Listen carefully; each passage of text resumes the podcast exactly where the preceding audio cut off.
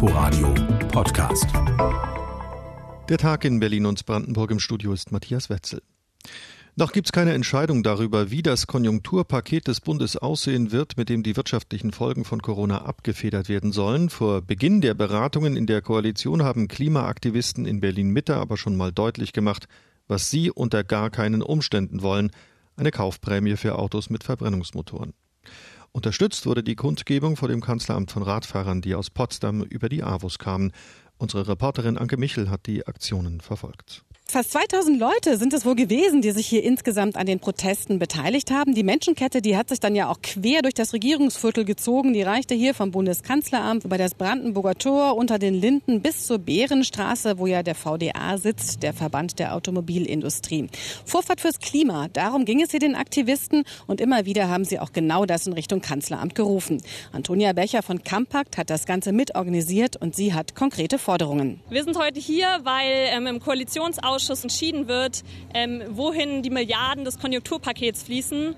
Und wir sagen, falls die Autoindustrie Geld bekommt, dann nicht für eine Kaufprämie für neue Verbrenner. Weil äh, Verbrenner eine Technologie, eine veraltete, klimafeindliche Technologie ist. Und äh, wir müssen jetzt Förderungen für nachhaltige Mobilität schaffen und äh, eine Abwrackprämie 2.0 ist ein komplett falsches Signal. Die Corona-Regeln, die haben Sie hier übrigens super eingehalten bei Ihrer zwei Kilometer langen Menschenkette. Da hatten die Aktivisten so Bänder zwischen sich, die natürlich auch geschickt mit einer Message verknüpft waren. Da stand dann nämlich drauf, Vorfahrt für das Klima, Abstand halten zur Autoindustrie. Aber gleichzeitig waren die natürlich auch ein prima Abstandshalter. So wurden die 1,50 Meter hier perfekt und locker eingehalten. Klimaproteste als Begleitung für die Sitzung des Koalitionsausschusses. Anke Michel war das aus Berlin. Aber nicht nur in der Hauptstadt, auch in kleineren Orten haben sich Menschen zusammengefunden, um auf ihre Forderungen aufmerksam zu machen. In Eberswalde waren es Aktivisten von Fridays for Future. Auch hier wurde auf den Corona-Schutz geachtet.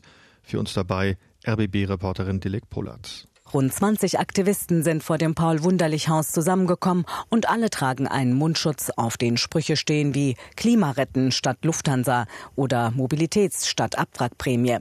Auch auf den Plakaten und Bannern umweltpolitische Forderungen an die Große Koalition. Beim Konjunkturpaket werden Staatsschulden beschlossen, die unsere Generation zahlen wird, sagt Julia Töring von Fridays for Future. Deswegen wollen wir mitsprechen. Und wir fordern, dass die, die Klimakrise mitgedacht wird und dabei ganz klar, dass Gelder nicht bedingungslos an Unternehmen gegeben werden, wie es gerade bei der Lufthansa geschehen ist, sondern dass wir das an Bedingungen koppeln. Das heißt, wir sagen, ja, wir geben den Unternehmen Geld, aber sie müssen sich ganz klar an das Pariser Klimaabkommen halten. Eine der wichtigsten Forderungen der Klimaaktivistinnen, Verkehrswende statt Abwrackprämie. Die Bundesregierung sagt selbst, dass sie eine CO2-Minderung im Verkehrssektor von minus 40 Prozent haben will bis 2030 und eine Abwrackprämie wahrscheinlich dafür sorgen wird, dass die Emissionen im Straßenverkehr noch mal deutlich ansteigen. Ich meine, wir brauchen total viel noch Fahrradwege, Fahrradstellplätze, die Infrastruktur dafür, der öffentliche Nahverkehr, die Züge, die Busse. Also vor allen Dingen Brandenburg merkt man ja, es ist Flächenland und da könnte man ganz viel noch machen. In den vergangenen Wochen konnten die Fridays for Future Aktivisten kaum protestieren. Corona hat jeglichen anderen Diskurs übertönt. Dafür waren sie im Netz aktiv, haben sich weitergebildet, sich mit Aktivisten auf anderen Kontinenten vernetzt. Doch die Präsenz auf der Straße hat gefehlt und kommt bei den Eberswaldern immer noch sehr gut an. Dass jetzt eine Generation heranwächst, die so voller Tatendrang und, und auch Mut zur Veränderung sind und die sind so intelligent und denken an die Zukunft, und nicht nur an sich selbst. Ich finde das ganz toll. Also ich finde es gut, dass die Jugend dann sich jetzt weiter hier engagiert und die Corona-Krise ja hat das ein bisschen in Rücktreffen geraten lassen. Aber ich finde es toll, dass erstens die Politik wieder mal auf Wissenschaftler gehört hat. Zum Zweiten hat man gesehen, es gibt Möglichkeiten, Gelder zu mobilisieren für Dinge, die wichtig sind. Und ich denke, die Klimakrise gehört definitiv auch dazu. Klima ist alles. Dass man mal darüber nachdenkt, wie viele Autos denn wieder mehr auf der Straße sind und wie viel Abgase.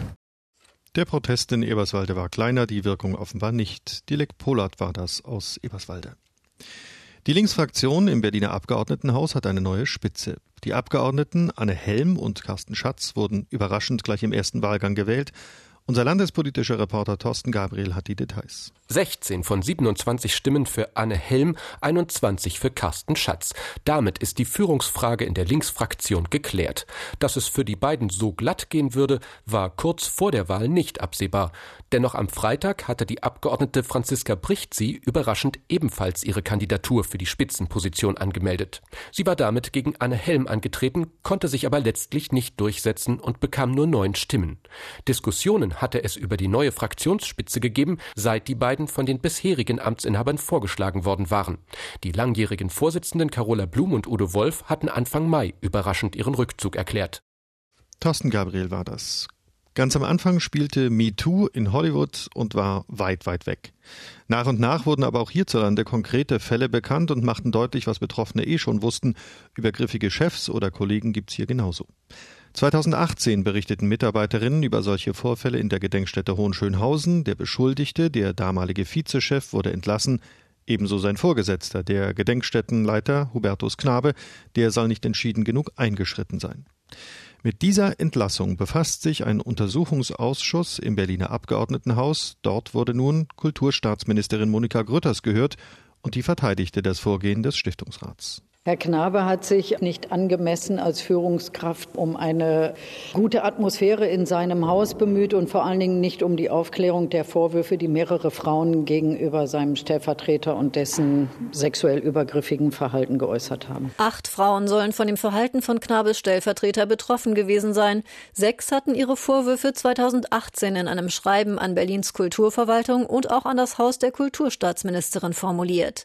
Denn der Bund finanziert die Gedenkstätte mit. Er hat einen Sitz in ihrem Stiftungsrat.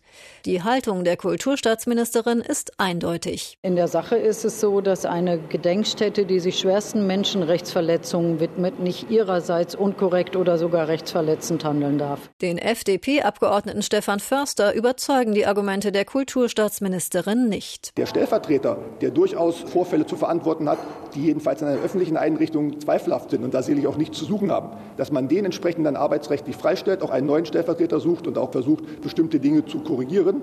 Das finde ich sinnvoll und richtig, aber der Direktor hätte dafür nicht gehen müssen. Man hätte auch Entlastendes zusammentragen müssen, findet Förster, und man hätte andere Frauen befragen müssen, um ein Gesamtbild zu erhalten. Vorwürfe, die Kulturstaatsministerin habe Kultursenator Klaus Lederer, einem Politiker der Linkspartei geholfen, Knabe als einen Kritiker loszuwerden, schwingen in den Fragen der Opposition immer wieder mit. Grütters weist das entschieden zurück. Ich kann sehr gut alleine für mich denken und entscheiden.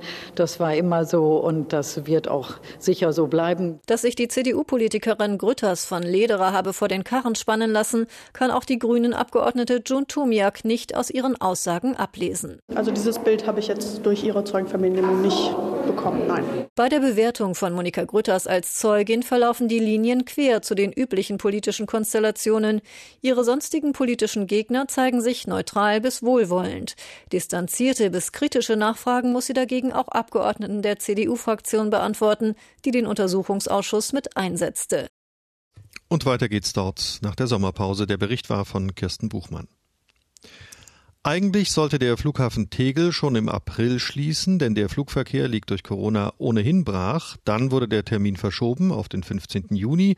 Das ist nun aber genau das Datum, an dem die Reisebeschränkungen für die Deutschen fallen könnten. Also kommt erstmal wieder alles auf Anfang, hat unsere landespolitische Korrespondentin Birgit Radatz erfahren. Ob es sinnvoll ist, den Flughafen Tegel vorübergehend zu schließen, hängt davon ab, wie viele Menschen ab Mitte Juni fliegen wollen. Das sagte Flughafenchef Engelbert Lüttke-Daldrup auf RBB-Nachfrage. Derzeit starten und landen an beiden Flughäfen rund 20 bis 40 Flüge. Doch auch wenn das nur wenige Passagiere sind, gibt es laut Flughafenchef bereits Warteschlangen bei den Kontrollen. Das liegt an den Corona-Auflagen der Bundespolizei, konnten vor der Corona-Pandemie bis zu 120 Menschen in der Stunde abgefertigt werden, sind es jetzt nur noch maximal 35. Da die Tegel-Schließung auf Wunsch der Bundesregierung noch einmal nach hinten verschoben wurde, hat die Flughafengesellschaft einen neuen Antrag angekündigt.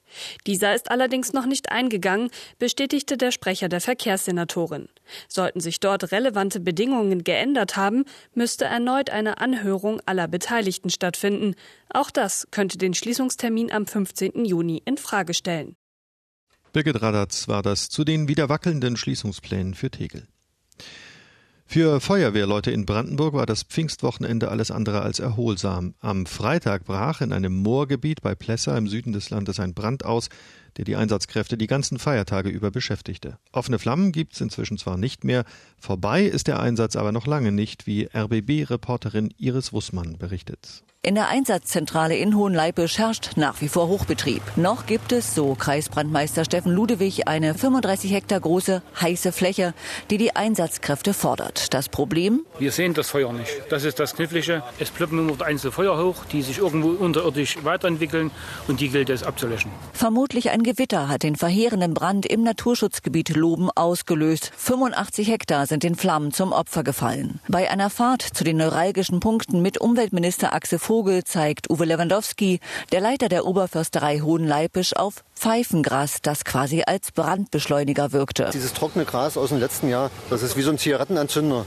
Und dann geht's unten rein in den Torfkörper. Der Minister erschrocken, dass ausgerechnet hier in einem wasserführenden Moor das erste Großfeuer des Jahres ausgebrochen ist. Eigentlich wäre das der letzte Standort, an dem ich mit einem Waldbrand gerechnet hätte. Aber das zeigt, welche Gefahren wir ausgesetzt sind durch langanhaltende Dürren. Das ist eine furchtbare Entwicklung. Erschwert werden die Löscharbeiten durch die Munitionsbelastung. Beim Verbreitern einer Waldbrandschneise ist die Technik haarscharf an zwei Granaten vorbeigeschrammt. Hinterlassenschaften der Munitionsanstalt der Wehrmacht, die später sowjetische Truppen übernommen haben, so Lewandowski. Da weiß man äh, durch Einheimische, dass die Munition auf Sprengplätzen hier in den umliegenden Wäldern versucht worden ist zu vernichten. Wo da was liegt, in welchen Mengen, das weiß niemand niemand. Schnelle Hilfe kann hier der Minister nicht versprechen. Oranienburg und Potsdam stünden bei der aufwendigen und teuren Suche an erster Stelle. So bleibt nur ein hörbares Aufatmen, das beim Einsatz, der immer noch rund 100 Leute bindet, bisher niemand verletzt wurde. Der erste große Waldbrand des Jahres in Brandenburg ist oberflächlich gelöscht. Forst- und Feuerwehrleute werden trotzdem wohl noch wochenlang im Einsatz sein. Iris Wussmann war das. Und das war der Tag in Berlin und Brandenburg. Die Beiträge nachhören können Sie im Podcast unter anderem auf inforadio.de oder der App. Inforadio Podcast.